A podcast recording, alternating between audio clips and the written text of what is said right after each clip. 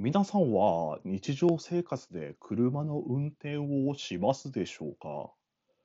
急いでる時など、前の車が遅くて、つい煽ってしまった経験がある方もいるかもしれません。しかし時には、それは命の危機を伴う事柄に発展することなのかもしれません。あの一応脳内で世にも奇妙な物語のあの BGM を流しといてください。うちの番組じゃ流せない。やれない。よし、行くか。白黒ハンガーのちょっと隙間に放送局。さあ始まりました白黒ハンガーのちょっと隙間に放送局。お相手は白黒ハンガーのピルクル土屋そしてザ・ジュブナイズの土屋でございます。えこの番組は寝る前の数分間やスマートフォンをいじってる時間など皆さんの寝る前にあるちょっとした隙間時間に僕らのたわいもない会話を聞いていただこうというラジオ番組です。ぜひ寝る前の数分間や、えー、何か作業している際の作業 BGM として聞き流していただけますと幸いです。はい、えー、皆さんこんにちは。白黒ハンガーのピルクル土屋そしてザ・ジュブナイズの土屋でございます。えっ、ー、と本年あ本年じゃすいません。遅くなりました。新年明けましておめでとうございます。えー、本年も白黒ハンガー、そして在職大の方よろしくお願いいたします。あの、まあ、とは言ってもね、お正月からだいぶ過ぎてしまったんですけれども、まあ、あの、本年もね、まあ、自分たちのた自分たちが楽しく、えー、やれるように、えー、白黒ハンガーのラジオね、こっちのちょっと好きな放送局進めていけたらなと思いますので、何卒応援のほどよろしくお願いします。昨年はね、あのー、最後までザ・ジュブナイズの方で芝居の公演なんかも打てたりとかして、まあ、芝居とも切っても切り離せないような、え、ことになったんですので、今年度もね、今年度というか、今年も、えーしあのー、芝居にに絡みつつ、ラジオの方も頑張っていけたらなと思いますので、何卒よろしくお願いいたします。そう、ちょっと遅くなっちゃったんで、ね、ご挨拶の方がね、あの、昨年は結構、僕はいろいろね、変化がありましたので、なんかそれを活かせるような、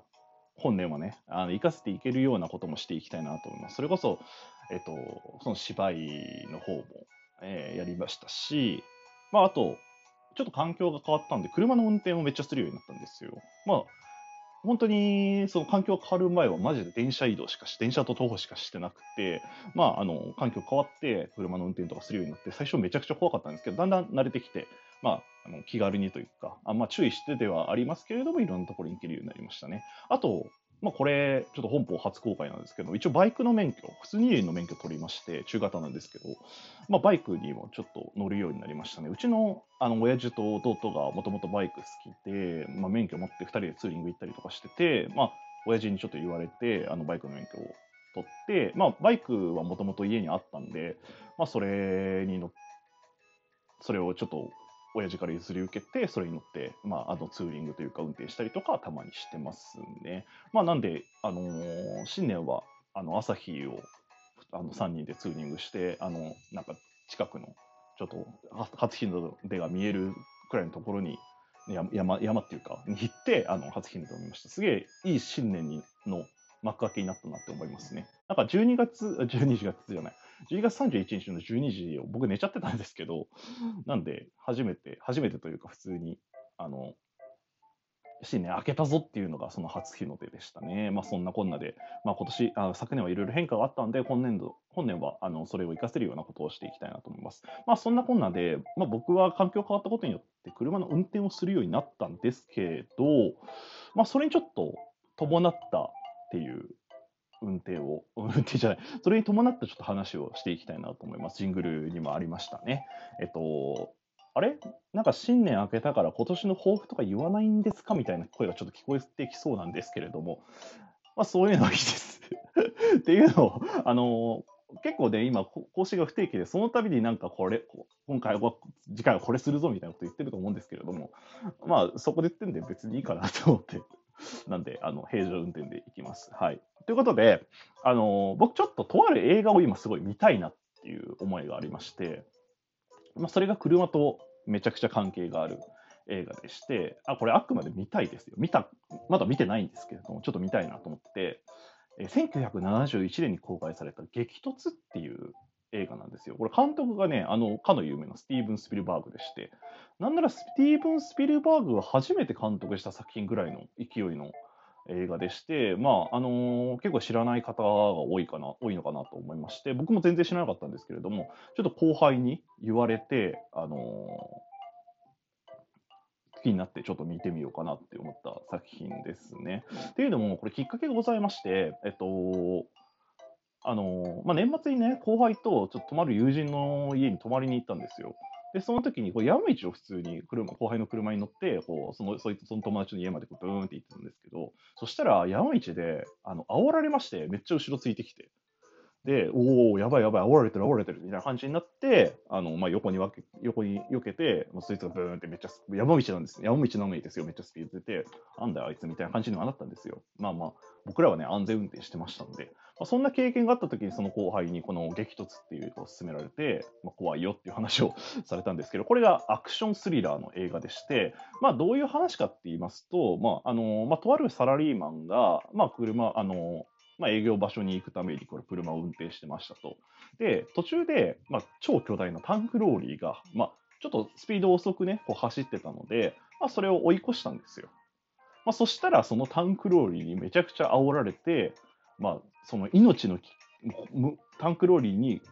その煽られることによって殺されかける。まあ、どういうことかっていうと、例えば踏切でこう待ってるじゃないですか、そのサラリーマンが車に乗って。そしたらタンクローリーが激突してきて、こう、電車来てるのにですよ、来てるのにこう押し出そうとしたりだったりとか、まあ、車に、もう今、警察とかに相談して、今、車にあのタンクローリーに引かれかけてるんだって言って、まあ、警察の人も何言ってんだこいつってなるんですけれども、そそこのその電話ボックスのところに、タンクローリーがこう引きに来る、もう殺しにかかってくるんですよ。で、もうやばい、怖いっていう、まあ、映画なんですけれども、そのタンクローリーの恐怖を描いた映画でして、まあ、1971年ですから、今でこそね、その煽り運転っていう、結構社会問題になって、それこそちょっと前に大きな事件あったりとか、事件、事故あったりとかしたと思うんですけれども、まあ、当時1971年ってそんなに多分問題になってないんですけれども、それでもその煽り運転っっていうことを題材にした映画を作ったって、やっぱスティーブン・スピルバーグのその着眼点ってすごいななんてことを思ったりとかしたんですけれども、この映画は、まあ僕はあのその予告編しか見てないんですけど、予告編でも結構怖くて、なんて言うんでしょうね、その一応、まあ、ポイントとしては、まあ、その煽り運転の恐怖を描くっていうのはもちろんなんですけれども、このタンクローリーの運転手を絶対に顔が映さないんですよ。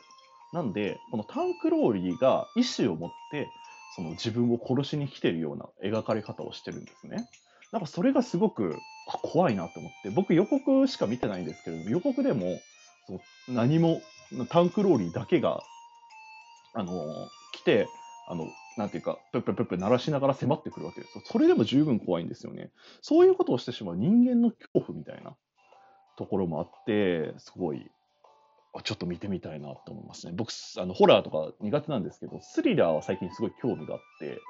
なんて、あと有名なサイコっていう映画もちょっと見てみたいなと思うんですけれども、そういう人間が持つ恐怖みたいな、人間的な恐怖を描くよっていう作品はちょっと興味があるんですけど、ちょっとやっぱ一人ではちょっと怖くて見れないっていうところがございまして、で、スティーブン・スピルバーグがこれすごいこだわってる、まあ僕、あくまで調べただけなんですけれども、スティーブン・スピルバーグがすごいこだわってるところが、その、さっき言ったみたいに、絶対にタンクローリーの運転手の顔を作中で映さないようにしてるんですよ。まあ見えても足元だけとか腕だけ、こう外にこうかけてる時の腕だけとかで、顔は絶対映さないようにしてるんですって。それなんでかっていうと、そうすることによって、さっき僕が言ったみたいに、タンクローリーがもう意志を持って、それ自体がもう怪獣みたいなように描か描きたかったんですって。だからもう、なんていうか、迫ってくる、もうタンクローリーが怪獣のように見えたみたいなことを、ティーブン・スピルバーグは言ってたみたいなんですけれども、まあ、それをコンセプトとして、あの激突という映画は作られたみたいですね。なんで、その、車？タンクローリーもめちゃくちゃ監督がこだわって見つけたらしいんですよ。確かに見た目も、ただのタンクローリーっていう、まあ、本当に1971年なんで、もう結構古い車ですよ。でもすげえ巨大な、本当にザ・タンクローリーみたいな、なんていうのかな、トランスフォーマーのコンボイ、コンボイみたいな。なんかあれって今の時代ってあんま見かけないじゃないですか。でも、あのトレーラーね、トランスフォーマーのコンボイのトレーラーね。ただ、あのーまあそ、そんな感じなんですよ。なんで、普段見ない分、なんかすごい新鮮でしたね。それこそ本当に意志を持った異世界から来た怪物のような、えー描かれ方をしてて、もうすごい怖いなって思ったんで、その映画を見たいななんてことを思いましたね。で僕がその、まあ、車を運転するようになったっていう冒頭の話冒頭の話をしましたけれども、僕はこの映画を見て、絶対に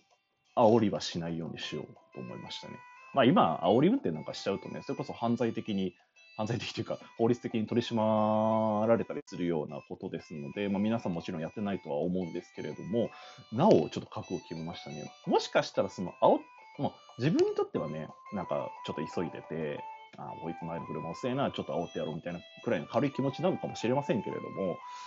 そのもしかしたらね、その煽った相手がとんでもない人かもしれない。まあもちろんね、煽る人って結構とんでもない人だったりするんですけれども、もし自分が煽って、その煽られた相手がとんでもない人だったら、この激突みたいに命の、